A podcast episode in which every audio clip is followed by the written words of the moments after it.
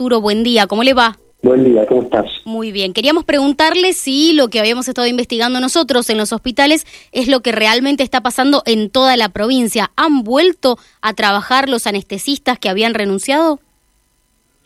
Bueno, eh, efectivamente, eh, nosotros contrastamos la, la información que hemos visto que se da en algunos medios de comunicación con, con los datos que nosotros tenemos, que es que no ha vuelto ningún profesional a a trabajar de forma voluntaria. Eh, entonces vemos con algún nivel de confusión o de incertidumbre que eso, digamos, es eh, distinto a lo que a lo que nosotros vemos, a lo que la prensa misma, ustedes que lo han investigado y, algunos otros medios de comunicación también, y el senador Baker mismo, yendo a los hospitales, que corrobora que, que no ha habido una voluntad de ninguno de los profesionales de volver a, a los hospitales. ¿Cuántos son aquellos que no habían, este, a ver, que no habían de alguna manera vuelto a trabajar o que no habían renovado estas prestaciones, estos contratos? Estamos hablando de que eh, no es personal de planta, o algunos sí, pero en esto particularmente estamos hablando de, de los contratos que tienen. ¿Qué cantidad de personas debían, entre comillas, lo digo, volver a trabajar y no han vuelto? 68 anestesiólogos. 68. Le pregunto porque en algún momento le preguntamos el gobernador, no decía que él no tenía conocimiento de que hubiese un éxodo de profesionales, pero de repente envió esta ley a la legislatura de emergencia. Eso no terminaba de estar en claro. Exacto, sí, es un poco contradictorio, la verdad, porque eh, no hubo problema durante 85 días y de, un día para el otro se sancionó una ley. Entonces eh, nos hace preguntarnos cuál fue realmente la postura cuál fue la, la, política de, del gobierno en este sentido, eh, donde donde sí sí sí terminó reconociendo de hecho a través de, la sanción de una ley que se había un éxodo de profesionales y que se había un problema real al respecto. De estos 68 han vuelto cuatro nada más. Eh, había leído por allí. ¿Es real esta información? ¿Qué datos tienen ustedes? No, en absoluto. Ni uno solo es. Bien, ninguno de estos 68 que hay que decir, no es que han abandonado su cargo de planta, sino la prestación del servicio, ¿es así? No, mira, de, de, los 68 hay 21 prestadores puros, 37 también tienen sus cargos y están cumpliendo con sus cargos de planta, y 10 son cargos de residentes, lo cual nos preocupa por dos aspectos. Primero porque si efectivamente se suspendieran las matrículas de esos 68, estarían afectando además a 37 personas que están efectivamente todavía cubriendo lugares críticos y a 10 residentes que están cubriendo con sus cargos de residentes lugares críticos, o sea que sería desastroso realmente, porque esa, esa, o sea, es como una, es muy contraproducente porque estamos estaríamos castigando con la suspensión de las matrículas a, los profesionales, que son la mitad por lo menos de los que han quedado de los cargos de planta. Claro, porque el gobierno ha dicho que van a, van a realizar sumarios a partir de esta semana, en teoría, según lo que anunciaron la semana pasada, a partir de esta semana, quienes no hayan vuelto a trabajar, se les realizará un sumario, pero si hay 21 que son prestadores puros, no se les puede iniciar un sumario al no ser de planta, a los demás sí a los de planta y a los residentes, ¿o no? Bueno, te das cuenta que ahí tenemos un, enormes confusiones, incertidumbres al respecto, porque supongamos que eh, el, sumario se lo realizan a, la matrícula y no al cargo. Eh, o, no sé, encuentran alguna alguna manera de hacerlo. Supongamos que sancionan a, los 68 y entonces van a, a destruir 47 cargos más de gente que está dentro de los hospitales todavía, que son las que han quedado haciendo las urgencias y las emergencias. Y te lo llevo un, un poco más allá. ¿Qué va a pasar en la parte privada con 68 matrículas fuera del sistema? Claro. Claro, porque, muchos trabajan en ambos al mismo tiempo. Claro, el 90% de esta gente eh, tenemos inserción laboral privada, entonces que, que eso va a afectar el sistema tanto de gestión pública como de gestión privada eh, enormemente. Ahora, eh, Arturo, ¿por qué desde el gobierno están estarían como mintiendo básicamente porque ellos han están diciendo que ustedes ya se están presentando a trabajar, que están regresando a sus puestos de trabajo. Ustedes nos dicen que no, que no es así, que no está sucediendo. Eh, una de las dos partes miente. En este caso estamos hablando con vos. ¿Qué es lo que está pasando por la cabeza del gobierno para, para salir a decir estas cosas que, que no son así?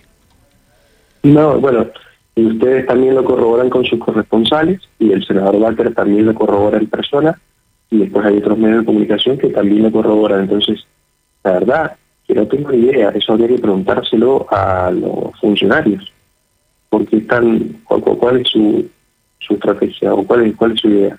No, a mí me desconcierta igual que ustedes. ¿Van a hacer una presentación judicial como habían adelantado?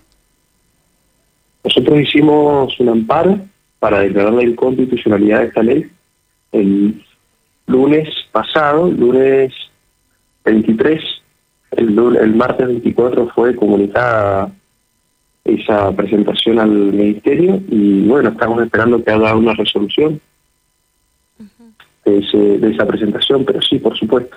¿Por qué dicen que en el sector, los profesionales aseguran que en el sector privado, por lo menos los dueños de las clínicas, que no tienen este problema? ¿Qué diferencia hay entre el sector público y el privado en números concretos? No, bueno, en el sector privado no, no, no existen estos problemas porque los salarios son acordes. Son, eh, es, eh, o sea, cada trabajador cobra una, hace una anestesia y cobra una anestesia, igual que cada cirujano hace una cirugía, cobra una cirugía. Es una realidad completamente distinta en lo laboral, en este sentido. ¿Qué les han comunicado los anestesistas? Piensan volver, no piensan volver. El gobierno ya ha dicho que no piensa reabrir ningún tipo de discusión paritaria, ni siquiera con sus trabajadores que son de planta.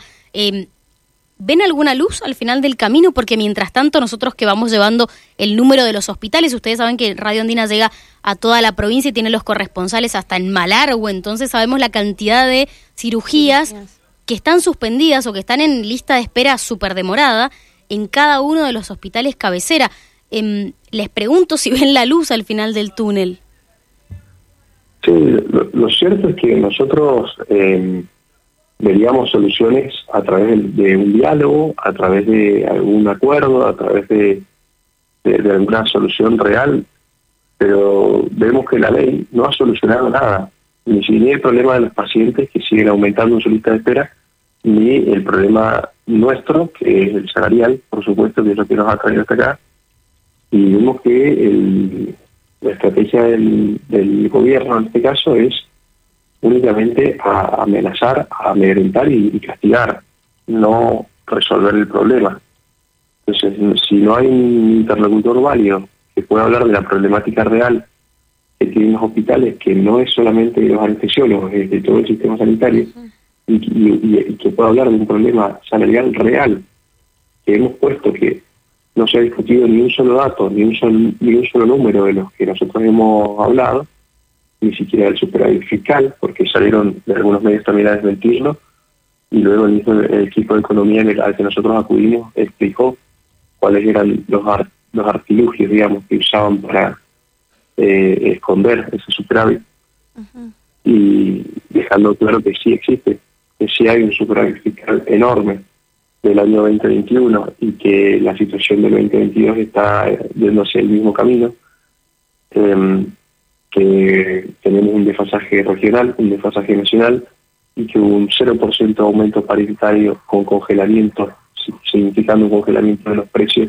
de, de los salarios durante todo ese año que fue en pandemia.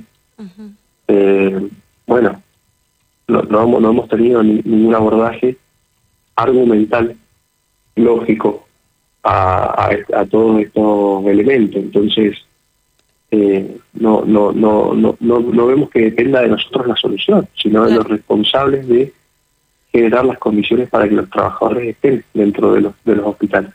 Ahora, eh, ¿cómo se sienten también? Porque eh, con, la otra parte, digo, más allá del reclamo que ustedes están llevando a cabo, que lógicamente es sumamente válido, eh, están los pacientes que están a la espera de la cirugía y el conflicto ya lleva muchas semanas, mucho tiempo, las cirugías siguen acumulándose, empatizan con la otra parte de la sociedad también que tienen que hacerse, no sé, en el NOTI conocíamos un padre la semana pasada que su hija tenía un tumor, tenía que ser atendida de urgencia, no habían anestesiólogos.